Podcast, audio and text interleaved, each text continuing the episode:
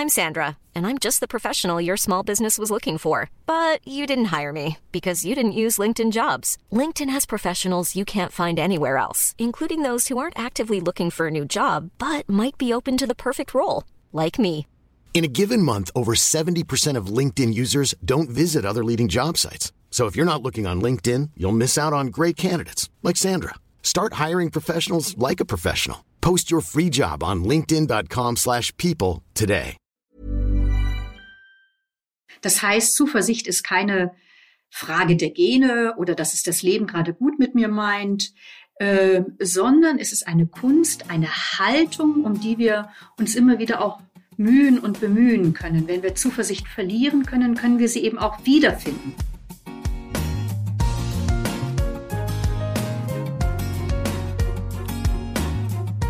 Klagen, lachen, klüger werden. Herzlich willkommen zu meinem Podcast Frauenstimmen. Frauenstimmen, das sind alle 14 Tage sonntags ermutigende Gespräche mit mutigen Frauen über das Loslassen und das Aufbrechen, das Verlieren, das Suchen und das Finden. Ich bin Ildiko von Kürti und meine heutige Gesprächspartnerin ist die Philosophin, promovierte Theologin, Ordensfrau, Podcasterin und Autorin Melanie Wolfers. Sie hat ein wunderbares, strahlendes Buch geschrieben mit dem Titel Zuversicht, die Kraft, die an das Morgen glaubt. Und über diese Kraft sprechen wir. Wie kann Hoffnung gelingen in Zeiten von Kriegen und Krisen?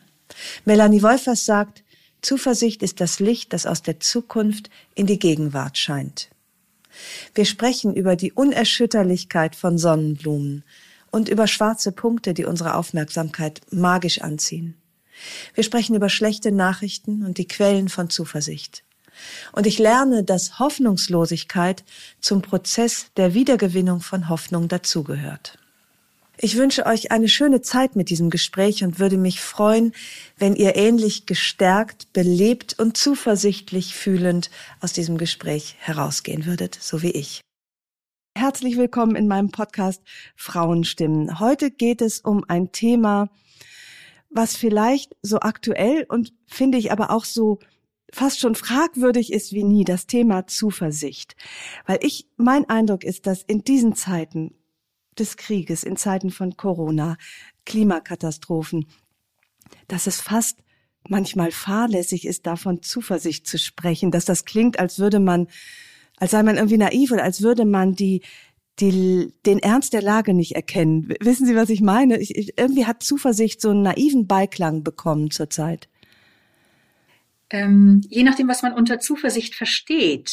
Also ich differenziere ja zwischen Zuversicht und Optimismus, naiven Optimismus. Mhm. Also wenn Sie so diesen, also ich kann Ihre Anfrage gut verstehen, wenn Sie da so etwas Blauäugiges meinen im Sinne von, ach, wird eh schon alles gut gehen oder eben auch ein bewusstes Ausblenden der Probleme und der Katastrophen, mhm. in denen wir derzeit auch weltweit stehen. Aber das ist eben nicht das, was Sie unter Zuversicht verstehen.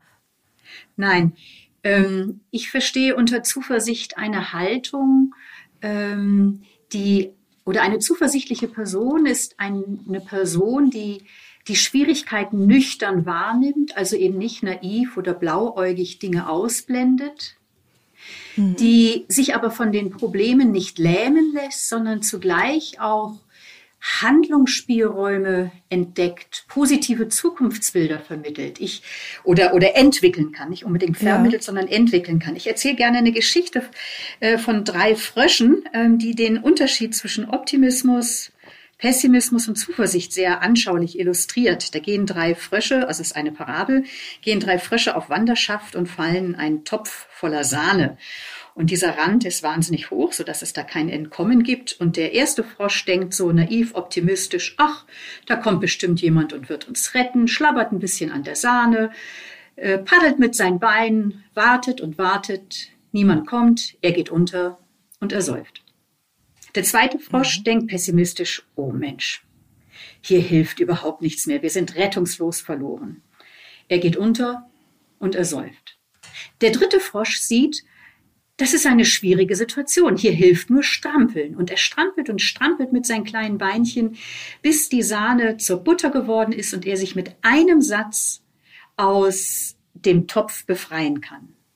Und ich glaube, das ist ein wunderbares Bild auch für das, worin wir persönlich häufig und wir auch als Gesellschaft stecken. Wir sind gewissermaßen in einen Topf voller Sahne gefallen und hier hilft nur zu strampeln. Und um mhm. strampeln mhm. zu können, damit wir uns den Krisen stellen und nicht einfach resigniert aufgeben oder optimistisch sie ausblenden.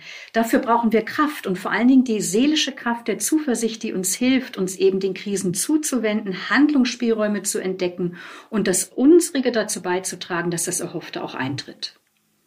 So heißt auch Ihr Buch Zuversicht, die Kraft, die an das Morgen glaubt. Das ist ein wunderbares Buch. Ein, es ist auch schon von, vom Aussehen her so so sonnig und, und äh, irgendwie erwärmend. Und das, so ist auch der Inhalt. Und trotzdem ist ja die Zuversicht immer eine hohe Kunst oder sie nicht, sie nicht zu verlieren oder sie auch wiederzufinden. Wie kann das gelingen, wenn, wenn das drumherum es einem gerade in diesen Zeiten so wahnsinnig schwer macht? Ja, ich möchte in einer Sekunde auf Ihre Frage antworten. Ich möchte bloß zunächst unterstreichen, was Sie an Wunderbarem eigentlich in Ihrer Frage ausdrücken. Nämlich, es ist eine Kunst. Das heißt, Zuversicht mhm. ist keine Frage der Gene oder dass es das Leben gerade gut mit mir meint, äh, sondern es ist eine Kunst, eine Haltung, um die wir uns immer wieder auch mühen und bemühen können. Wenn wir Zuversicht verlieren können, können wir sie eben auch wiederfinden. Und Sie fragen jetzt danach, ja, wie geht es denn äh, in diesen so schwierigen Zeiten, dass wir so die, die Quellen von Zuversicht freilegen? Gell? Ja. Ähm, ja, also in meinem Buch entfalte ich ja verschiedene Quellen von Zuversicht. Ähm, eine wesentliche Quelle scheint mir zu sein, so die, die Kraft der Erinnerung. Ich erinnere mich, mhm. ich bin ja in Beratung und Begleitung tätig und erinnere mich an eine Frau, die ähm, vor mir saß und irgendwie auch noch mit einem leichten Schauder von zurückliegenden schweren Jahren erzählt hat und äh, erzählt hat, wie sie diese Jahre auch gemeinsam mit ihrem Mann auch gemeistert hat. Und ich konnte ihr förmlich zusehen, wie sie sich während ihres Erzählens innerlich, körperlich aufrichtete und ihr Selbstvertrauen wuchs. Und ich glaube, mhm. so hat das Leben uns allen schon viel Schweres und auch manche beinharte Situationen zugemutet. Und wenn wir uns vor Augen führen, welche Krisen wir alle schon bewältigt haben, dann kann das unsere Zuversicht stärken, nämlich weil wir uns daran erinnern, ja, also zum einen, ich erinnere mich daran, was ich an Krisen bewältigt habe und das stärkt mhm. hier und heute mein Zutrauen, dass ich heute zu ähnlichem fähig bin, dass mir heute auch ähnliches möglich ist. Und ich, äh, ich weite diesen Blick. Häufig neigt man ja so in Krisensituationen zu einem Tunnelblick, wo man ja. dann sich so ganz auf das Problem fokussiert. Und wenn ich mich an meine Kraftquellen erinnere, die mir schon geholfen haben, mhm. schwierige Situationen zu meistern, dann weitet sich dieser Blick ähm, und ich komme aus dieser, äh, aus diesem lähmenden Gefühl von Ohnmacht oder ja. von ich bin hilflos auch ein Stück heraus. Das ist sozusagen die Kraft, die aus der Stärke man schöpft, die man schon mal hatte. Ja.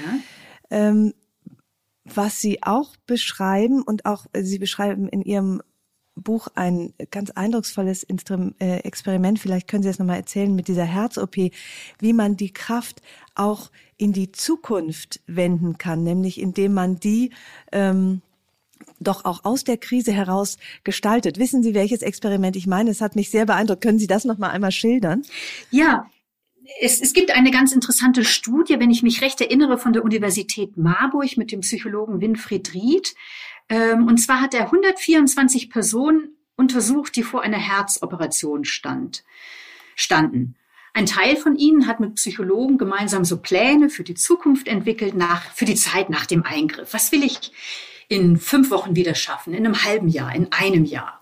Und dann malten sich so diese Personen, die vor der OP standen, aus, ich werde wieder eine Italienreise machen. Eine andere sah ihre Balkonkästen, wie sie sie bepflanzt. Oder ein dritter stellte sich vor, wie er seinen Lieblingsweg wieder entlang schlendert. Und dann gab es eine Kontrollgruppe von Patienten, die keine solche hoffnungsvollen Zukunftspläne schmiedeten. Und dann gab es eben einige Wochen, sechs Monate und ein Jahr nach der Operation ähm, die Untersuchung, äh, wie es jetzt diesen verschiedenen Personengruppen ging. Und da war ganz mhm. offenkundig, dass diejenigen, die positive Pläne geschmiedet hatten, weniger an Beschwerden litten. Sie waren körperlich aktiver und erfreuten sich auch einer besseren Lebensqualität als die Personen aus der Kontrollgruppe, die nicht eine solche Zukunftsperspektive vor Augen hatten entstehen lassen.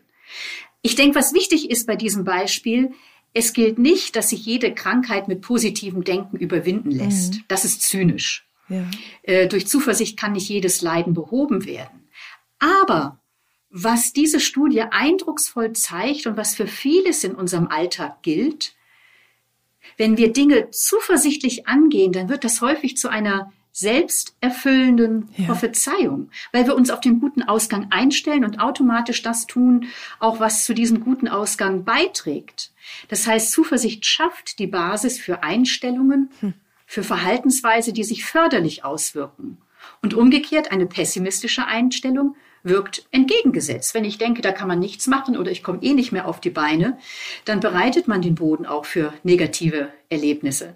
Das heißt, am Ende behalten eigentlich witzigerweise beide recht. Sowohl die Zuversichtlichen ja. als auch die Pessimisten erfahren sich durch ihre je unterschiedliche Entwicklungen ihre Weltsicht bestätigt. In Ihrem Buch, darf ich Sie kurz zitieren, von der Zukunft her fällt ein Lichtschein in die Gegenwart. Äh, so beschreiben Sie das. Und das finde ich wahnsinnig schön, sehr ermutigend und gleichzeitig total beängstigend. Okay. Weil ähm, Sie haben das jetzt wunderbar beschrieben. Also dieser Lichtschein fällt aus der Zukunft in die Gegenwart. Er, fäll, er fällt auch aus der Vergangenheit in die Gegenwart. Das sind Kraftquellen, von denen, aus denen wir schöpfen können. Was aber doch bleibt, ist dann auch unter Umständen das Gefühl, als jemand, der vielleicht gerade keine Zuversicht hat und Hoffnung und Zuversicht verloren hat, jetzt bin ich auch noch selber schuld. Ah, also wissen Sie, okay. was ich meine? So ja. dieser Druck, äh, du musst jetzt mhm. positiv sein, ja. sonst wird sich das Schlechte, was ich gerade empfinde, auch noch, ähm, auch noch durch diese sich selbst erfüllende Prophezeiung dafür kann ich dann auch noch was. Hm. Wissen Sie, was ich meine? Ja, dann wird das so, da, da, so diese neoliberale Leistungslogik potenziert sich da auch noch darin, dass, dass man jetzt auch noch irgendwie äh, geknickt durchs Leben geht und hast ja selber Schuld. Ja, also sozusagen, wenn Richtung, du nicht ja? zuversichtlich hm. bist, dann bist hm. du für das, für die für das äh, Unglück, was dir in Zukunft hm. widerfährt, eben auch noch selber zuständig, weil hast nicht genug den Tag gepflückt oder so. Hm, hm, hm, hm. Ja, das ist ein total wichtiger Punkt, den Sie da ansprechen. Ich meine, ich schreibe über die Kraft der Zuversicht, aber was mir auch wirklich ganz, ganz wichtig ist, auch, auch zu betonen, und das entfalte ich dann auch in einem Kapitel, ähm, also natürlich, wir können viel dazu beitragen, dass wir Quellen der Zuversicht freilegen. Und ich bringe vielleicht gleich auch noch einen Punkt, der auch mhm. Menschen, denen, die wirklich ganz im Dunkeln stecken, glaube ich, ich glaube schon, dass wir immer so kleine Spielräume auch haben, wohin wir schauen. Aber nichtsdestotrotz, das Leben mutet Dinge zu, wo einem jegliche Zuversicht abhanden kommen kann. Und wir Menschen sind natürlich auch unterschiedlich aufgestellt. Haben wir ein gutes, stützendes Umfeld oder sind wir ganz alleine? Also das dürfen wir nicht einfach einem Menschen allein so zulasten. Und ich glaube, es wird wahrscheinlich Krisen geben, ähm, oder sagen wir mal so, ich glaube, jeder Mensch wird mit Wunden sterben ähm, und mit Krisenerfahrungen, wo er sagt, ja, und da habe ich irgendwie den Eindruck, dass das ist eine offene Wunde, die, mhm. die konnte auch nicht gut heilen. Ich denke, auch das ist eine Realität unseres Lebens. Ja.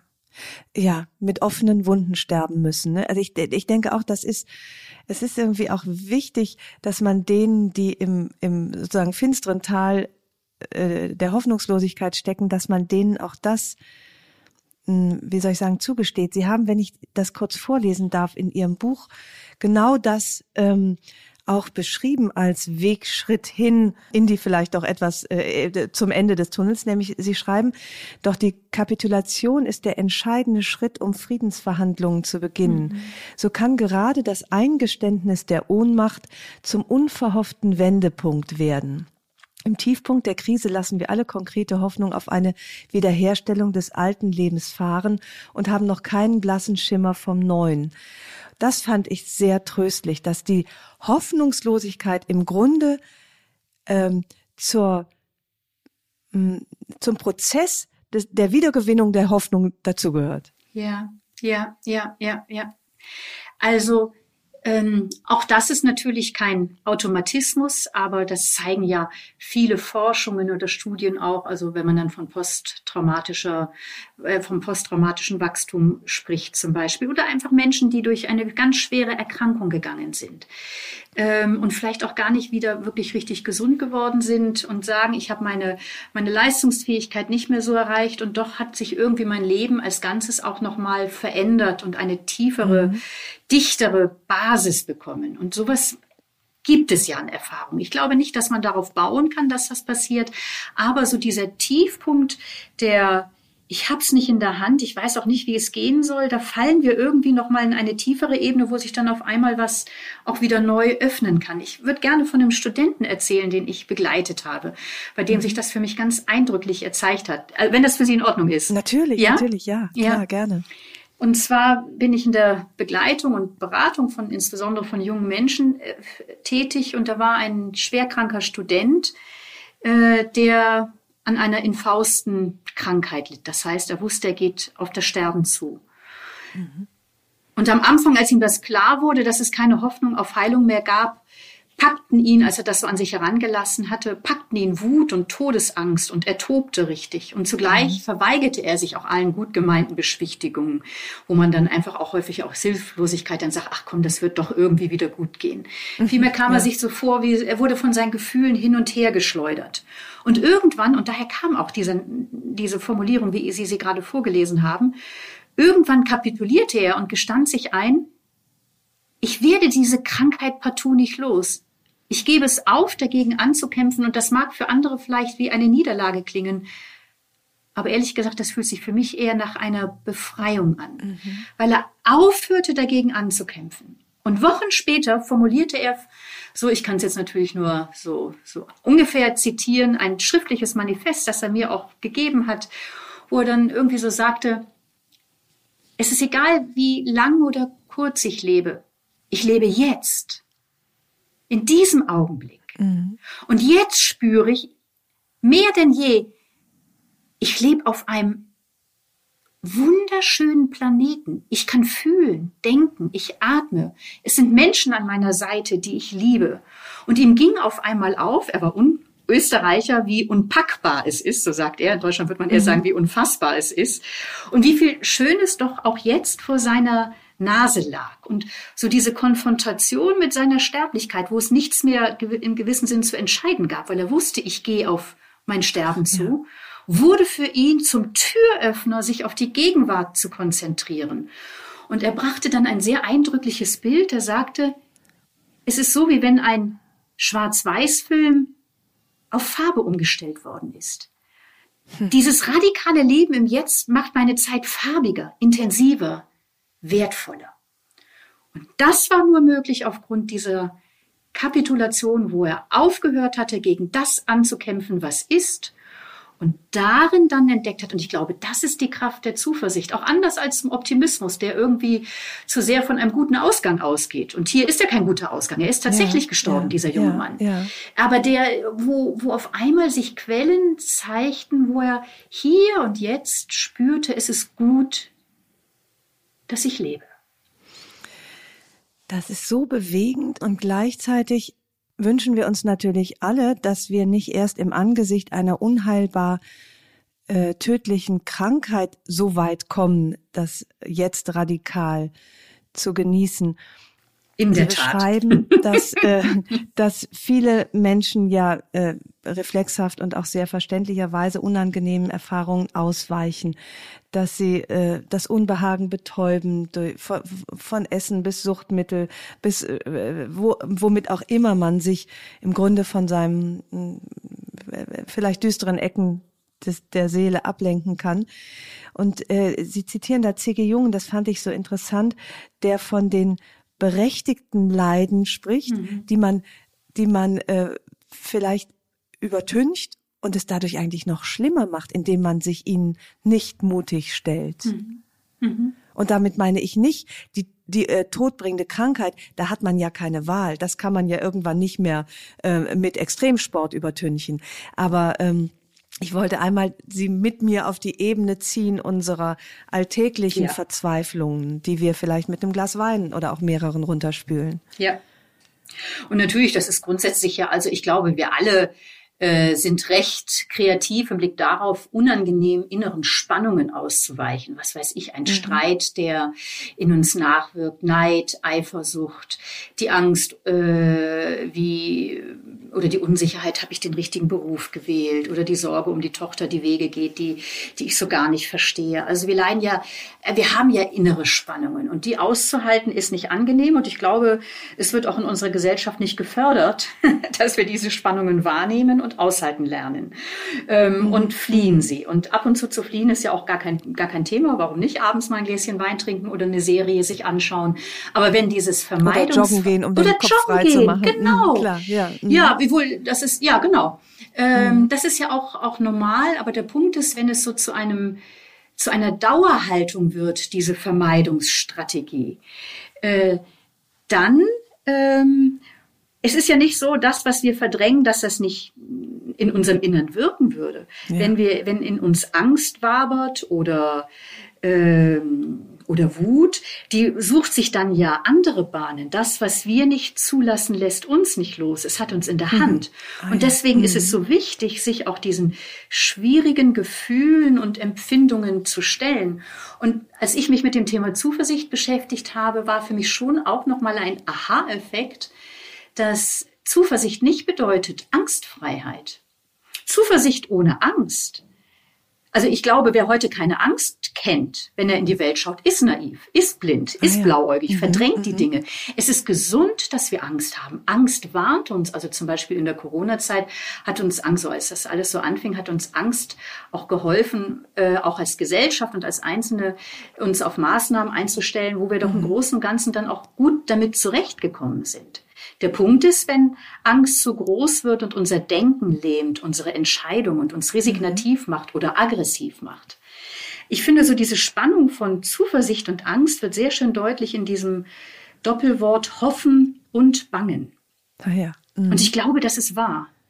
Ähm, ein, also in, in der Zuversicht, in der Hoffnung können wir ja nicht sicher sein, dass es mhm sich wirklich ereignet, worauf wir hoffen. Es ist nicht unmöglich, aber es ist auch offen und ungewiss und von daher das Bangen. Mhm. Ich denke Ihnen hinterher, deswegen äh, kommt mein. Äh, ähm, also Angst und Zuversicht sind eigentlich, können durchaus Hand in Hand gehen, aber die Angst sollte vielleicht nicht voranschreiten. Ja, das ist ein sehr schönes Bild. Eben Angst und Zuversicht sind ja vielleicht fast so wie Geschwister, also sie gehören zusammen. Mhm. Ähm, sonst wären wir beim naiven äh, Optimismus. Aber wer hat die Nase vorn? Und äh, wenn es eben gelingt, ja, so wie Sie gerade sagen, dass, dass nicht die Angst vorprescht, sondern die Zuversicht noch mal ein Stück über das, was bedrohlich und ängstigend ist, doch auch in der Lage ist, positive Zukunftsvorstellungen zu entwickeln, Handlungsspielräume zu entdecken, dann hat die Angst ihre wichtige Funktion ausgeübt, dass sie uns warnt und die Zuversicht, dass sie uns hilft, die Krise anzugehen. Mhm. Und da würde ich gerne noch mal Sie um Hilfestellungen bitten, weil Sie ja in Ihrem Buch auch einige noch äh, ja so ein bisschen Handwerkszeug anbieten, um Zuversicht zu stärken. Und ja. ich wollte gern beginnen mit diesem, mit dem schwarzen Punkt. Und ich glaube, Sie wissen, was ich meine. Ja, es geht um großartige Wahrnehmung. Geschichte, ja, oder? Die, liebe ich auch. Bitte erzählen Sie ja. uns nochmal. Ja. Also es ist ja eine spannende Frage, auch warum hat es Zuversicht so schwer? Was mhm. stellt sich so einem hoffnungsvoll gestimmten Leben in den Blick und in den Weg? Und da erzähle ich gerne eine Geschichte. Und zwar kommt ein Professor in ein Seminar äh, von Psychologiestudierenden, teilt ihnen ein Aufgabenblatt aus, auf dem ist ein schwarzer Punkt zu sehen. Und er sagt ihnen, ich bitte Sie, beschreiben Sie, Sie haben zehn Minuten Zeit, was Sie sehen. Die Studierenden sind völlig verwirrt, schreiben auf, was sie da sehen. Nach zehn Minuten sammelt der Professor das Blatt ein und liest der Reihe nach vor, was die Studierenden geschrieben haben. Alle hatten in Länge und Breite den schwarzen Punkt beschrieben, seine unregelmäßige Struktur, die Lage auf dem Blatt etc.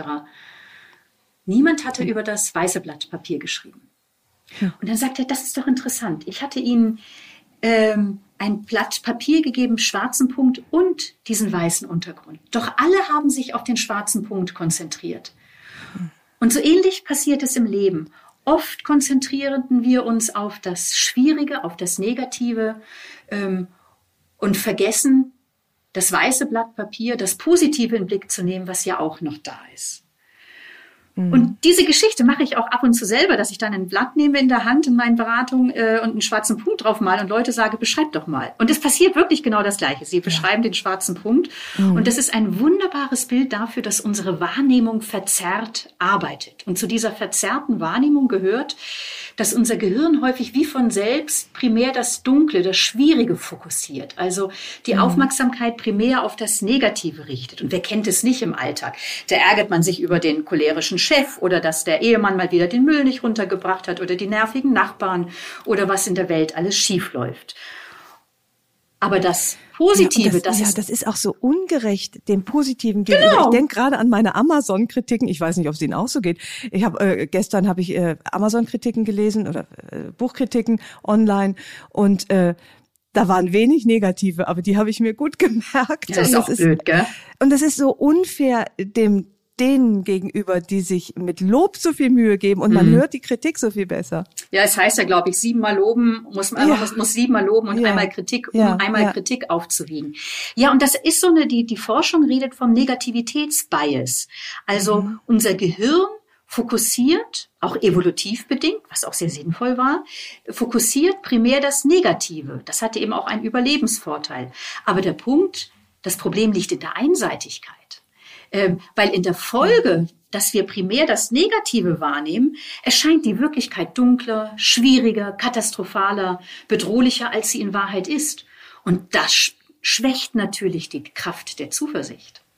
Kann man sich das denn irgendwie abgewöhnen, wenn das quasi in unseren Neandertalerinnen-Genen so feststeckt und ja auch mal sinnvoll war und ja durchaus auch noch sinnvoll ist? Also, dass man zurückzuckt, wenn ein Auto herankommt oder so, ne, dass man da nicht äh, auf die Vögel im Himmel schaut und sagt, wie schön, mhm. sondern auf den Fa Straßenverkehr ist ja sinnvoll. Aber wie findet man da äh, die richtige Gewichtung? Gibt es da kleine Tipps, dass man eben ja, dann doch manchmal eher das Helle sieht als das Dunkle, zumindest dann, wenn es angemessen ist? Ja, drei kleine Tipps. Also so ja, zum bitte. ersten, ähm, seien Sie wählerisch. Mhm. seien Sie wählerisch im Umgang, was Sie sich an Bildern, an Filmen und insbesondere an Nachrichten zu Gemüte führen. Ah, ja. Die Nachrichten werden, mhm. das ist ja auch ein journalistischer Grundsatz, Bad News are Good News, die Nachrichten werden von negativen Schlagzeilen beherrscht. Und deswegen ist es so wichtig, auf das richtige Maß an Informationen zu achten, auf gute Quellen und darauf, wann lese ich denn die Nachrichten? Also es macht schon was aus, ob Sie morgens als erstes zum Handy greifen und lesen, was ist in der Ukraine, oder ob Sie anders in den Tag ansteigen und dann auch irgendwie mit ein bisschen mehr seelischem Futter sich den Entwicklungen stellen. Also das erste seien Sie wählerisch im Umgang mit Nachrichten, Darf den Informationsradius gut einstellen. Ja, also ich, ich, ich bin da total, äh, äh, äh, möchte Ihnen zustimmen und gleichzeitig habe ich mich so schlecht gefühlt, als ich neulich mit einer Bekannten sprach, die hatte, hatte ähm, ihr Handy so eingestellt, dass es ständig vibrierte, wenn es Neuigkeiten gab, wieder eine, eine natürlich schreckliche Neuigkeiten aus der Ukraine. Und äh, ich hatte da aber schon angefangen, mich zu beschränken auf äh, einmal äh, Nachrichten am Tag äh, mhm. mir äh, zuführen. Und dann kam ich mir so vor, als würde ich die, als sei ich nicht interessiert genug an dem Leid der Welt. Und ähm, wissen Sie, das ich fühlte mich irgendwie schäbig. Und mit einem gewissen Abstand? Also das war vielleicht so das unmittelbare Reagieren, weil da bei ihrer Freundin da alle sechs Minuten irgendwie ein, Klim, ein Pling kam beim Handy. Und da war so, wenn ich sie richtig verstehe, so, ja, ich fühle mich scheppig, bin ich uninteressiert. Aber wenn Sie jetzt mit ein bisschen mhm. Abstand darauf schauen, wie sehen Sie es jetzt? Ja, ich weiß, dass ich für mein Seelenheil äh, da, da genau das brauche, was Sie sagen, nämlich, äh, dass ich wählerisch bin und äh, mir tatsächlich ganz bewusste bewussten Rückzug vom Leid der Welt äh, gönne, weil ich es sonst gar nicht aushalte.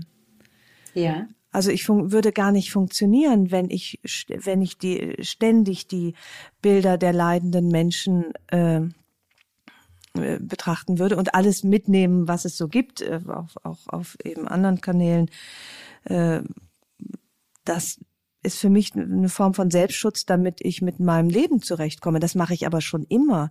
Ich, ich konnte auch, kann auch keine ertrunkenen Kinder, kann ich auch nicht in, in äh, beliebiger Anzahl aushalten als mhm. Bilder. Mhm. Aber ich finde es schwierig, sich da dass, dass man nicht so, ja, nicht desinteressiert wirkt und nur am eigenen Wohlergehen interessiert. Aber ich würde sonst nicht mehr funktionieren, wenn ich alles an Bildern und Informationen aufnehme, die es gibt. Also ich glaube wirklich, dass, dass der jeder und jede für sich auch sehr gut schauen muss, was kann, was kann ich auch gut verkraften. Und sicher gibt mhm. es den einen Straßengraben, irgendwie in einer Blase zu leben und zu sagen, was irgendwie äh, schon in, äh, in der übernächsten Stadt passiert, ist mir eigentlich fast egal. Äh, und den anderen Straßengraben ist sich einfach von, äh, von den sch schlechten Nachrichten auch wegschwemmen zu lassen. Und worum geht es? Also Sie haben gesagt, ich mhm. brauche das zu meinem Seelenschutz und damit ich funktioniere. Ich würde ja es auch noch mal weiten und ähm, und sagen, ja, ich brauche es für meinen Seelenschutz, damit ich gut leben kann, damit ich meine Verantwortlichkeiten in meinem Lebensbereich auch gerecht werden kann und auch damit ich eben auch in, in welcher Form auch immer was dazu beitrage, dass ich Not lindere, ob ich jetzt im, im Ukraine-Krieg äh, Sachspenden mache, ob mhm. ich äh, Flüchtlingen Deutschunterricht gebe, ob ich jemanden in die Wohnung aufgenommen habe. Ähm, also ich glaube, aus Leid und also ähm, wenn wir uns runterziehen lassen, weil uns die, die Nachrichten so überschwemmen, dann sind wir ja auch gar nicht fähig, haben wir nicht die seelische Energie, um auch tatkräftig zu sein. Also ich das, glaube, gerade ja. auch im Blick auf Sorge für andere müssen wir gut für uns selber sorgen. Also es ist nicht ein Egoismus oder nur damit ich gut zurechtkomme, sondern auch damit ich meine gesellschaftliche Verantwortung wahrnehme, gilt mhm. es, dass ich auch eine gesunde seelische Hygiene betreibe ja. im Blick auf die negativen Nachrichten. Das finde ich auch, damit man äh, auch aktiv werden kann in Sachen Hilfe. Aber jetzt äh, fällt mir ein, wie ich mich äh, ähm, fühle, als sei Zuversicht etwas Unanständiges in Zeiten der Krise. Aha, wieso? Oder was ist unanständig? Weil sie vielleicht äh, unangemessen und banalisierend wirkt. Und was verstehen Sie unter Zuversicht, wenn Sie das jetzt sagen? Ja, dass die, dass man es für möglich hält, dass alles sich zum Guten wendet. Ja, und damit verbunden, also es ist, ich halte es für möglich, ich hoffe darauf, dass sich etwas, ich, alles ist ein großes Wort, dass mhm, sich etwas zum Guten wendet und ich trage das meine dazu bei. Die ja. Zuversicht ist wesentlich dadurch gekennzeichnet. Auch ähm, Sie haben vorhin von mir zitiert, Zuversicht ist das Licht, das aus der Zukunft in die Gegenwart fällt. Und es mhm. macht die Gegenwart hell. Das heißt, es verändert die Gegenwart, nämlich indem es mich auch antreibt, tätig zu werden, ja. mhm. aktiv Hilfestellung mhm. zu leisten. Mhm. Ähm, oder eben auch zu schauen, wie kann ich Zuversicht stärken, eben auch so eigene Quellen von Zuversicht freizulegen, damit ich nicht einfach nur, und ich glaube, das ist natürlich in diesen Zeiten fühlen wir uns auch so unendlich ohnmächtig. Da, da scheint ja. ein Mensch äh, irgendwie äh, Europa und der Welt einen Krieg auf, also aufpressen zu können und man weiß überhaupt nicht, wo das hinführt. Und wir mhm. sind in vielem ja auch tatsächlich ohnmächtig. Und zugleich merkt man, also da gibt's ja auch ganz viele Berichte, wo Leute sagen, ja, ich tue das und das und das ist so hilfreich, wenn ich merke, es macht einen Unterschied, dass es mich gibt. Ich kann Gutes tun und sei es für eine Person, die jetzt aus der Ukraine ja. geflohen ist. Das kann man hier natürlich sehr begrenzt, aber dann eben doch sehr wirkungsvoll und jeder eben auf seine Weise. Der eine spendet Zeit, der andere Geld, der andere Gebete. Ähm, also das ist, glaube ich, wichtig, dass man sich selbst erlebt als jemand, der einen Unterschied machen kann. Ich wollte noch sagen, ich hab, äh, störe mich gerade an meiner eigenen Formulierung, wenn ich sage, Zuversicht heißt, dass alles sich zum Guten wendet. Das geht ja schon gar nicht mehr. Mhm. Also das, äh, ich glaube, das muss ich noch mal korrigieren, weil dass die äh, Gräuel der Gegenwart verharmlost. Es kann ja mhm. nicht wieder gut werden mhm. nach so viel äh, Krieg und Leid und Tod und Vergewaltigung. Ähm, das muss ich äh, korrigieren, weil das klingt irgendwie zynisch dem jetzigen Zustand gegenüber. Und trotzdem ist es eine Hoffnung auf ein besseres Morgen. Genau. Vielleicht so. Genau. Und das unterschreibe ich dann. Da bin ich ganz, ganz, mhm. ganz bei Ihnen. Ja. Ja. ja. Mhm. Ähm, was hat Reali was haben Realismus und Zuversicht? Wieso bedingen die einander? ja und nein. Ja? Also, also einerseits ähm, gehört zur Zuversicht ein realistischer Blick auf die Wirklichkeit. Also eben nicht zum Beispiel blauäugig die Probleme weichzeichnen, die es gibt. Es gibt, vielleicht kann ich das noch zwischendurch, ich finde den so nett, den Bonbon von Theodor Fontane, der beschreibt einen ja. Optimisten folgenderweise, folgendermaßen, er sagt, ähm, ein Optimist ist ein Mensch, der in einem Lokal ein Dutzend Austern bestellt, in der Hoffnung, sie mit einer Perle, die er darin findet, bezahlen zu können. Und das ist ziemlich unrealistisch. Das ist unrealistisch, ja. genau. Also zur Zuversicht gehört der Realismus, die Probleme zu sehen und sich ihnen zu stellen. Zur mhm. Zuversicht gehört aber auch der Realismus, den wir gerade hatten mit der Geschichte vom schwarzen Punkt und dem weißen Blatt Papier, das Gute, das Hoffnungsstärkende zu sehen. Denn auch in Krisenzeiten gibt es gute Dinge. Also das jetzt, also es hört sich banal an, aber das ist für viele eine extrem wichtige Hoffnungsquelle, dass es wieder Frühling wird. Mhm. Ja. Das Spüren der Natur, das Riechen, das äh, oder eben ein gutes Gespräch. Es gibt auch in schweren Zeiten und das ist so ganz besonders wichtig, da realistisch zu sein, äh, auch Hoffnungsstärkendes und Hilfreiches. Und in diesem Sinne auch Realismus, das Gute, das, was Zuversicht weckt und stärkt, in Blick zu nehmen und es zu genießen. Also das ist so der zweite mhm. Aspekt mhm. von Realismus.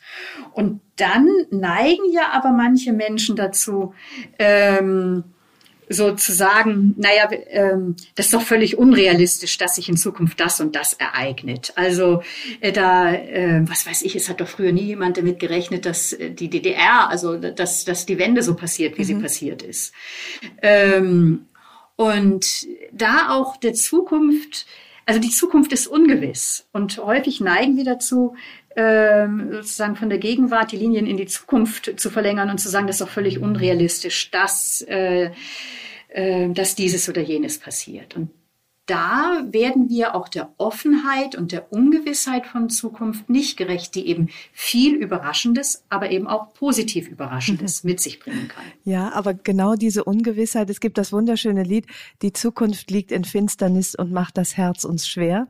Ähm, die Finsternis, damit ist wahrscheinlich auch das Ungewisse mhm. gemeint, was ja viele Menschen auch beängstigt, weil Ungewissheit kann ja auch ähm, das Ungewisse Schlimme sein. Es hat auch niemand mit Trump gerechnet mhm. oder vielleicht auch mit diesem Krieg nicht genug. Mhm. Also äh, auch da kommt ja eine äh, wieder eine die, die eigene Grundhaltung entscheidet doch, ob ich die Ungewissheit als Chance eher für das Gute oder als bedrohliche Möglichkeit für, für den schlechten Zufall wahrnehme. Ja, ja.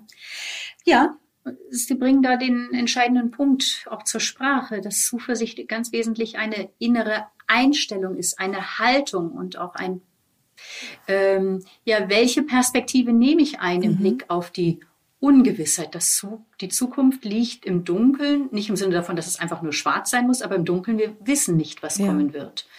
Und ähm, wie verstehe ich da auch die Unsicherheit und Ungewissheit? Und ich denke, die Unsicherheit hat eine ganz wichtige Botschaft, nämlich Achtung, du kennst dich hier in dieser Situation nicht aus.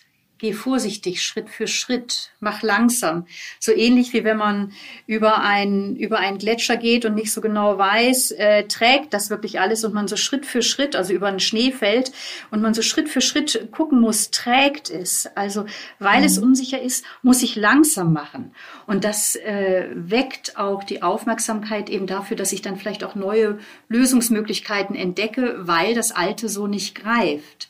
Aber das ist mhm. natürlich eine Einstellungssache. Sie haben völlig recht. Ja, dahin letztlich kommen wir immer wieder zurück, ja, zur Einstellung, zur äh, es ist ja, wie Sie sagen, keine Eigenschaft, es ist eine Entscheidung, eine Einstellung, eine Fähigkeit, die man auch erlernen kann, an der man feilen kann. Genau. Die man also, entwickeln kann. Genau. Angefangen von dem, versuche ich meine Aufmerksamkeit auch auf das weiße Blatt Papier zu richten. Mhm. Angefangen von dem, wann schaue ich Nachrichten oder aus der Psychologie ist ja das Dankbarkeitstagebuch bekannt. Ich rege mein Buch dann dazu an, so zu schauen, äh, ja, vielleicht führe ich mal ein Zuversichtstagebuch oder nehme mir am Abend des Tages Zeit, schaue zurück. Was hat heute meine Zuversicht gestärkt und geweckt? Ähm, und wer mit solchen inneren Bildern einschläft, was weiß ich, ich habe dein Kind, mein Kind hat sich einfach mehrfach vor Lachen richtig ausgeschüttet. Also die können das ja, die Kinder, ne? Ja, ja, so. Ja. Und das hat irgendwie Freude und eine Leichtigkeit in mir geweckt. Oder ein freundliches Wort oder eben der Frühling. Also das ist ein kleiner Punkt, ähm, so darauf zu schauen, wohin schaue ich, mit welcher Brille schaue ich in den Tag und so werde ich dann mhm. eben auch, oder welche Brille setze ich mir auf, wenn ich auf den Tag schaue. Ist es der Fokus auf das Negative oder versuche ich das Positive wertzuschätzen? Ein zweiter ganz wichtiger Punkt, den ich vorhin schon ganz kurz genannt habe, ist so dieses Sein in der Natur und das Gehen. Also gerade in mhm. Corona-Zeiten haben das ja viele erlebt, ähm, dass so das Gehen und, und das Unterwegssein, das sich spüren und die Natur eine immense Quelle von Stärkung, von Zuversicht sind. Und es gibt eine ganz interessante Studie aus der Schweiz, die heißt Hoffnungsbarometer. Da sind jetzt in der Zwischenzeit über zwölf Jahre wirklich Zehntausende von Menschen befragt worden, was sind ihre wichtigsten Quellen von Hoffnung. Mhm. Und durch die Jahre hinweg wurde als zweite Quelle immer genannt die Natur. Und das wundert auch nicht, denn die Natur hilft uns zu spüren, was es heißt, lebendig zu sein. Mhm. Und als erste Quelle wurde genannt, durch die Reihe weg, die elf Jahre, tragfähige Beziehungen. Wo ich ja. merke, ich kann auf andere bauen, ich kann auf andere mich stützen und das brauchen wir ja, wenn der Boden unter unseren Füßen wackelt, ist es so wichtig, dass ich weiß, ich kann mich auf jemanden verlassen. Und umgekehrt mhm. die Erfahrung, dass jemand mir etwas zutraut. Das weckt ja Kräfte. Das weckt ja Entwicklungspotenzial. Wenn, wenn ich merke, jemand traut mir zu, dass ich durch diese dunkle Zeit hindurchgehe und er glaubt auch für mich an ein neues Morgen. Zutrauen schafft Selbstvertrauen. Ja, absolut. Mhm. Vielleicht kann ich da, ich finde die Geschichte nämlich wahnsinnig schön. ich ja, weiß nicht, ob. Sie die vor Augen haben. Her von diesen, mit Geschichten, gerne. Die, diese Geschichte von Baltimore, von den, äh, von den, wissen Sie, welche ich meine? Ja. Ja, wenn ich die erzählen kann. Ich finde die nämlich ja. wirklich toll. Also ich habe die vor vielen Jahren gelesen, eine mhm. Studie. Ähm, da sind, oh, ich weiß jetzt gar nicht mehr, ich sage jetzt, ich bin mir jetzt nicht sicher, 220 Jugendliche äh, in, in den Slums von Baltimore äh, sind so befragt worden und wurde so ihr Leben angeschaut äh, und wurde so überlegt äh, in, in Gesprächen so mit Psychologen, ja, welche Zukunftschancen haben die Jungs? Und in allen 220 äh, Fällen hieß es, der Junge hat keine Chance. Nach 25 Jahren holten mhm. äh, an der gleichen Uni holte nächster Professor die Studie raus und ihn hat interessiert, ja Mensch, was ist denn aus diesen Jungs geworden? Und glücklicherweise konnten alle bis auf 20, äh, in der Zwischenzeit natürlich ältere Männer, ähm, äh, ausfindig gemacht werden. 20 waren gestorben oder weggezogen und alle hatten eigentlich durch die Reihe weg äh, einen ungewöhnlich erfolgreichen Lebensweg hingelegt, mhm. also beruflich und persönlich. Und dann war das sehr, sehr überraschend, weil die eigentlich irgendwie so äh, echt äh, ganz schlechte Chancen gehabt hatten aus Sicht der Psychologen und wurden dann interviewt, woran liegt es, dass sie so erfolgreich geworden sind? Und alle haben geantwortet, da gab es eine Lehrerin. Und dann, hm. die Lehrerin lebte noch und dann wurde diese immer noch aufgeweckte Dame besucht und gefragt, sagen Sie, was haben Sie für eine magische Formel benutzt, durch die sie die Jungs aus den Slums herausgerissen haben in ein gelingendes, gutes, erfolgreiches Leben. Und dann lächelte diese alte Dame und sagte, ach, das war eigentlich ganz einfach. Ich habe diese Jungen geliebt. Ja. Und diese Geschichte, ich habe sie mhm. vor acht Jahren, das ist keine Geschichte, sondern eine echte psychologische Studie, vor acht Jahren gelesen. Sie ist mir seitdem nicht mehr aus dem Kopf gegangen. Und sie zeigt in so beeindruckender Weise, Dort, wo wir einander wohlwollend, anerkennend begegnen, dann liegt darin ein schöpferisches Potenzial. Mhm. In dem Zutrauen, das wir für andere hegen, liegt eine Kraft, die diesen Leuten hilft, äh, das zu entwickeln, was in ihnen steckt, was sie vielleicht selber noch gar nicht wissen, was in ihnen schlummert. Ja. Ich finde das das ist ein, eine wunderschöne und tolle Geschichte. Was ich immer wichtig finde, ist, glaube ich, dass es so ist, dass diese Liebe, diese Kraft, die Zuversicht, dass das nicht Gott gegeben ist, sondern dass wir uns ähm, darum bemühen müssen und vielleicht sogar zwingen. Also dass es, äh, dass es eine Form von Zuversichtsdisziplin im Grunde geben muss. Sehe ich das richtig? Finde ich super.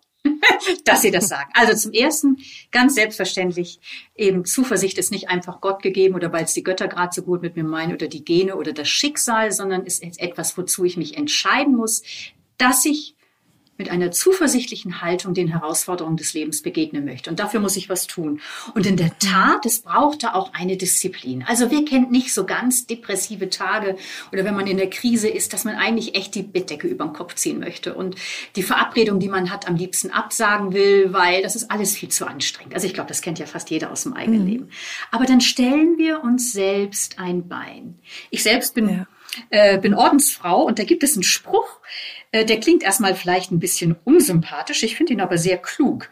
Äh, das heißt, der heißt, halte die Ordnung und die Ordnung hält dich. Ach, ja.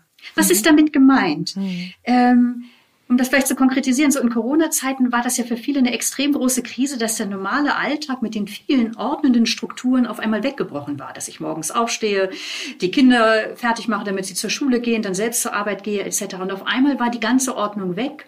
Und das, und das hat viele auch wirklich psychisch instabil gemacht. Also so die äußere Tagesstruktur hilft auch dem inneren Halt oder oder eben, dass mhm. ich auch die Ordnung halte im Sinne von, ja, das sind meine Verpflichtungen oder meine Aufgaben. Oder ich habe zugesagt, dass ich zu dieser Einladung gehe. Ja. Und auch wenn ich jetzt gerade echt depressiv bin und, und eigentlich mich nur ins Bett verkriechen möchte, ich gehe dorthin. Da muss man sich bisweilen den dritten Hintern geben. Mhm. Aber im Nachhinein ist es gut. Ja, das finde ich, das muss man immer wieder betonen, dass es nicht immer ein leichter Weg ist, sondern ähm, ich, also zwei, als Mutter von zwei Teenagern sprechen sie mir in Sachen Ordnung aus der Seele, weil ich mittlerweile in einer Lebensphase bin, wo ich sehr genau weiß, dass mich die äußere Ordnung innerlich strukturiert. Mhm. Ähm, und meine Söhne sehe und ihnen das so gerne vermitteln möchte, ihnen auch immer hinterherräume und sage, hm, komm mal, du kannst erst dann und? deine Hausaufgaben ordentlich machen, wenn der Tisch mhm. aufgeräumt ist. Ich weiß aber auch, dass es ein, seine Zeit braucht, diese Erkenntnis. Bei mir hat sie 50 Jahre gebraucht. ich finde nur diesen Aspekt des Zwing dich dazu, mhm. finde ich ganz ich finde den so wichtig, dass man sich immer wieder klar macht, Zuversicht ist kein leichter Weg. Ich habe da, ich weiß nicht, ob Sie das kennen, die ähm, großartige Vera Birkenbiel hat ähm, in einem Vortrag äh, erzählt von so einer Form von Selbstmotivation, dass man, wenn man es, wenn es einem wirklich mies geht, wenn man sich zum Lächeln zwingt, mhm. und zwar richtig eine blöde Grimasse, also lächeln, dagegen anlächeln, dass man irgendwann das Hirn denkt, Moment mal, äh, Körper lächelt, scheint es mir ja gut zu gehen, ja. dass dann das Hirn auf dieses sogar gekünstelte Lächeln irgendwann reagiert. Und so ein bisschen, glaube ich, ist es auch mit so einem Dankbarkeitstagebuch oder dem sich zwingen, den Tag innerlich sonnig zu begehen, auch wenn das sich erstmal krampfig anfühlt. Ich glaube, dass das irgendwann äh, tatsächlich diese Wirkung entfaltet und dass man sich da aber manchmal auch ein bisschen durchprügeln muss. Genau, und das ist nicht nur ein Glauben. Sie sagen, ich glaube, dass das seine Wirkung mhm. entfaltet, mhm. sondern gerade im Blick auf die Körperhaltung ist das ja heute auch von der Forschung her sehr intensiv belegt. Die Forschung redet vom Embodiment, also das, was Sie jetzt gerade mit dem Lächeln äh, ja. als Beispiel gebracht haben. Ich meine, da kann man ja einen Selbstversuch machen. Also sitze ich jetzt am Nachmittag zu Hause auf meinem Sofa mit weichen Kissen und lasse die Schultern vorne vorhängen, äh, den Kopf runter und gucke auf mein Handy. Am besten noch so, weil man macht dann ja häufig, mhm. weil das Display so klein ist, zieht dann auch so die Augen so zusammen. Ja. Alles so Ausdrücke, die eigentlich seelische Befindlichkeit von Traurigkeit ausdrücken. Und am besten hört man dann noch irgendwie einen traurigen Song. Und äh, dann ist ganz bestimmt, selbst wenn man vorher gut drauf war, relativ schnell die Stimmung im Keller. Das stimmt, weil andersrum funktioniert es natürlich genau. genauso. Ne? Zusammengekniffene Augen und äh, schrumpelige Körperhaltung signalisiert, oh, hier stimmt was nicht. Genau. Ah ja, richtig. Und natürlich. umgekehrt, wenn Sie mhm. sich aufrecht hinstellen. Also die Forschung redet ja auch tatsächlich vom iPhone-Buckel, warum das Ach, Handy ja. Haltung und Laune verdirbt. Also wenn ich da eben wirklich immer ja. so gekrümmt sitze, hat das Rückwirkungen auf die Seele, der Körper mhm. wirkt rück auf unser seelisches Befinden. Und natürlich drückt sich das seelische Befinden eben auch im Körper aus. Und das können wir, also wenn wir gut drauf sind, wenn wir uns freuen, können wir zwei Treppenstufen auf einmal nehmen, mhm. äh, fühlen uns innerlich leicht. Und das können wir natürlich auch nutzen also genau das, was Sie vorhin mit dem Lächeln sagten. Also sei es eben die Körperhaltung. Welche Körperhaltung nehme ich ein? Und wenn ich mich fünf Minuten aufrecht hinstelle oder aufrecht gehe und den Blick in die Ferne schweifen lasse, wird das Rückwirkung haben auf das seelische Befinden. Ja. Und das hat wirklich jeder selbst in der Hand, im genau. Körper, im wahrsten Sinne des Wortes. Äh, ja, sich gerade machen. Absolut. Ich möchte Ihnen noch einen Satz äh, von Ihnen selbst um die Ohren hauen, der mir auch so gut gefallen hat. Ungeduld ist Gewalt auf der Ebene der Zeit. Cool, ne? Finde ich auch. Was für ein Satz. Ja. Äh, er, er, bedarf kaum einer Erläuterung. Ich hätte ihn trotzdem gerne erläutert. Ja, ich finde den Satz so cool, weil ich selber hat. ziemlich ungeduldig bin. Mhm. Und deswegen stimme ich ja auch ein Lob der Geduld in meinem Buch an, weil Zuversicht, glaube ich, auch viel mit Geduld zu tun hat. Also einfach an Sachen dranbleiben, auch wenn wenn sich Widerstände regen oder wenn die Erfolgsaussichten gar nicht groß, großartig aussehen. Ja, und was ist Geduld? Ähm, ja, Geduld, wenn ich geduldig bin, habe ich irgendwie einen langen Atem, bleib an der Sache dran und gestehe einem anderen oder meinen eigenen inneren Entwicklungsschritten oder einem gesellschaftlichen Entwicklungsprozess auch seine Zeit zu, die er mhm. braucht. Ungeduld hingegen ist, wie wenn ich irgendwie möchte, dass äh, meine Blumen schneller wachsen und sie jetzt gucken schon so ein bisschen aus, aus dem Erdboden raus, aber dann ziehe ich da dran, damit sie schneller wachsen. Ähm, und dann, äh, ja, das ist Gewalt. Also dann ziehe ich sie auch mit ihren Wurzeln raus. Ungeduld ist, dass ich gewalttätig bin gegen mich selbst oder gegen andere auf der Ebene von Zeit. Ich will dich irgendwo haben, wo mhm. du noch nicht bist. Oder ich mich möchte mich irgendwo schon haben, wo ich noch nicht bin man verpasst auch so viel. Ich stelle das bei mir fest, dass ich bei Gesprächen manchmal dazu neige, ähm, gar nicht mehr richtig zuzuhören, weil ich schon wieder was sagen möchte. Ich habe mir schon den, mein Gedanke ist schon fertig und dann verpasse ich vielleicht kleine Sensationen, weil ich äh, nicht mit Geduld mehr zuhöre. Und vorhin haben Sie gesagt, ich lausche hinter Ihnen her. Ja. Also genau das andere. Genau, da mhm, habe ich gedacht, dann dauert ja. es einfach manchmal ein ja. bisschen länger. Dann wird die Geduld äh, in einem Podcast zu einer längeren Pause. Das müssen dann die HörerInnen aushalten. Ähm, ja, weil man manchen Worten äh, hinterher denken muss, bis sie so, sozusagen innerlich Formen annehmen. Ja, und, aber und ich man finde, sie verstanden hat. Ja, mhm. aber ist das nicht so gut? Also ich finde ja. es wunderbar, wenn ich jemandem anmerke, die hält inne und denkt nach, bevor sie reagiert und antwortet. Das gibt dem ganzen Gespräch ein Gewicht.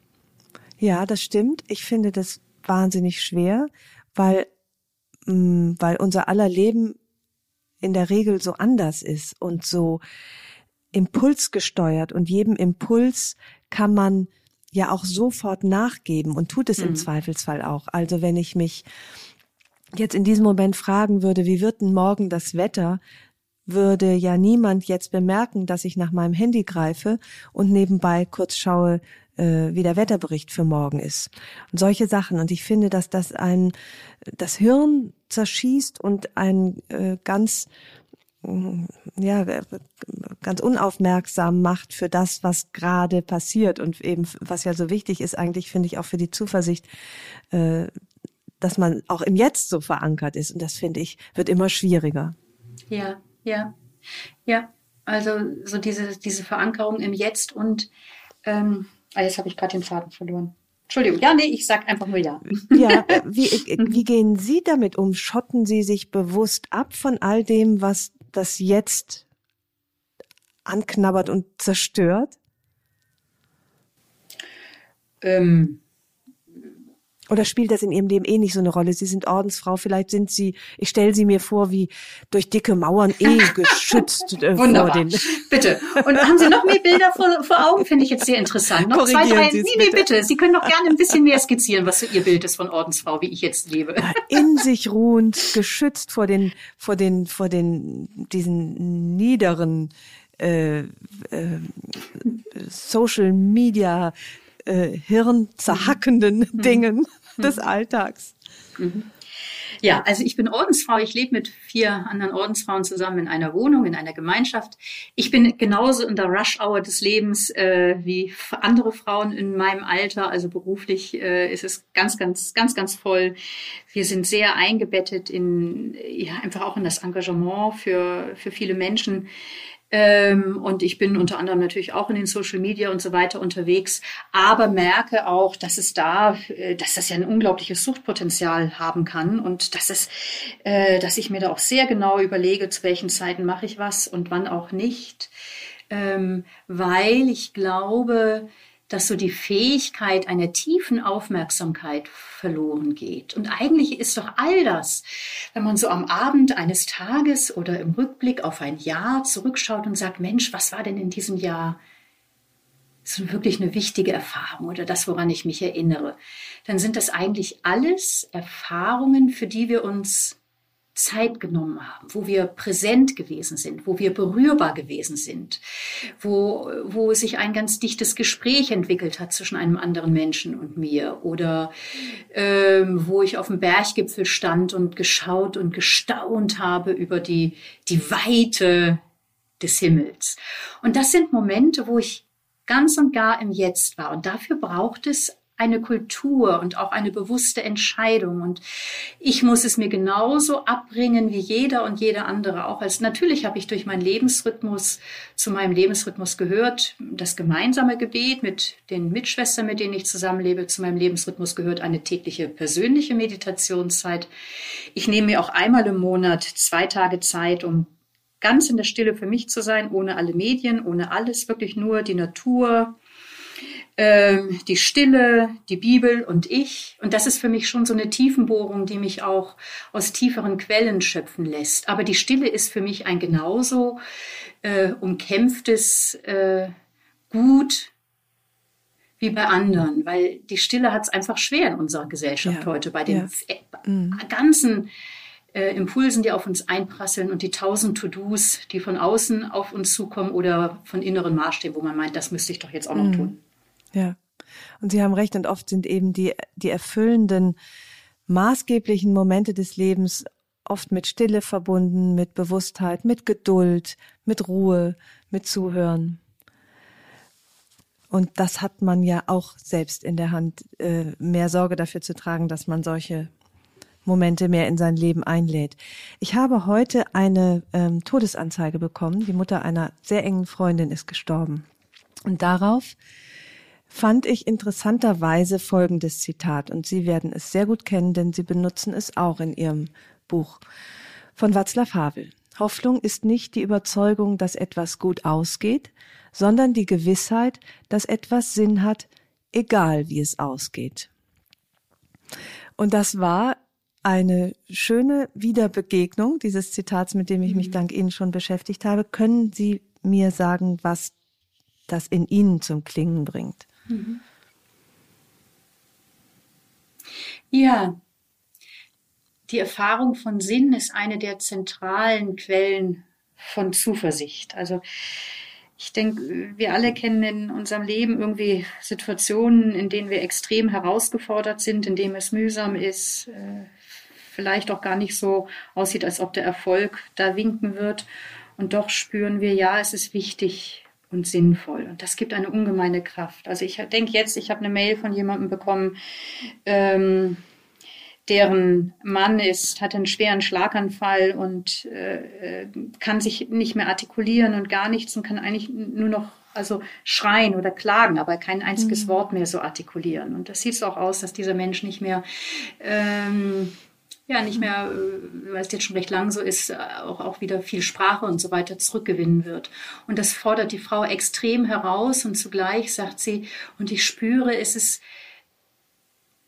es ist gut und richtig, dass ich so für ihn da bin, auch wenn wir natürlich gucken müssen, wie die Pflege auf Dauer aussieht und so weiter. Aber die Erfahrung von Sinn, die Erfahrung davon, es ist wertvoll und, und sinnvoll, bedeutsam, dass ich das tue, ist eine Quelle, die Kraft gibt, schwierige Situationen durchzutragen. Auch wenn sie nicht im klassischen Sinne gut ausgehen oder ein Happy End haben. Genau. Und das ist das Geheimnis von Zuversicht im ja. Unterschied nochmal zum Optimismus. Der Optimismus ist mir zu sehr an einem positiven Ergebnis orientiert. Ja. Aber es wird mhm. einfach vieles genau. geben, ja. was nicht positiv ausgeht. Aber es ist dennoch sinnvoll. Es ist dennoch sinnvoll, Dinge zu tun, auch wenn eben nicht das Happy End wirkt. Vielleicht noch dieses Beispiel von Greta Thunberg. Die hat sich äh, in Schweden in einem ziemlich feuchten Land mit einem Pappschild vors äh, Parlament gesetzt. Hätte sie nur an ihre äh, Erfolgsaussichten gedacht, mhm. hätte sie den Klimastreik nicht begonnen. Aber sie hat sich an ihren Werten orientiert und dass sie all ihre Kraft dafür aufbringen wollte, auf die Klimakrise aufmerksam zu sein. Ja. Äh, aufmerksam zu machen, mhm. Entschuldigung. Mhm. Und das, also diese Orientierung an dem, was ich als richtig erkenne, was es jetzt zu tun gilt, weil mich das Leben dazu herausfordert, weil dieser Mensch auf mich wartet, weil hier jemand mich braucht oder weil ich das als inneren Gewissensanspruch spüre, das gibt die Kraft, Schwieriges durchzutragen. Hm. Jetzt möchte ich zum Ende kommen mit einem anderen schönen Bild aus Ihrem Buch. Äh, das ist, glaube ich, auch das Schlussbild aus Ihrem Buch. Wie die Sonnenblumen noch im Dunkeln aktiv den Kopf in jene Richtung wenden, wo die Sonne aufgeht und sich dem Geheimnis von Nacht und Tag überlassen. Und das tun sie tatsächlich, oder? Noch im Dunkeln gucken sie, wo demnächst das Licht wieder erscheint. Ja, ist das nicht irre? Ja. Als mir das aufgegangen ist, dass die Sonnenblume, die wandert ja mit ihrem Kopf eben mit dem Sonnenstand, sprich am ja. Abend guckt sie nach Westen. Und noch in der Nacht wendet sie den Kopf Richtung Osten, wo am Morgen die Sonne aufgehen wird. Und so macht es die Hoffnung. Noch im Dunkeln den Kopf in die Richtung wenden, von wo ich Licht erwarte, erhoffe und mich eben diesem Geheimnis von Nacht und Tag überlassen, dass eben es auch geschehen muss. Ich habe es nicht in der Hand. Ja. Und mit dieser Botschaft, dieser frohen Botschaft, äh, möchte ich das äh, Gespräch beenden und mich sehr, sehr bedanken. Ich finde, es war ein hoffnungsstiftendes und zuversichtstiftendes Gespräch und ähm, hat mir sehr wohl getan. Vielen Dank dafür. Ja, danke Ihnen für das schöne Gespräch.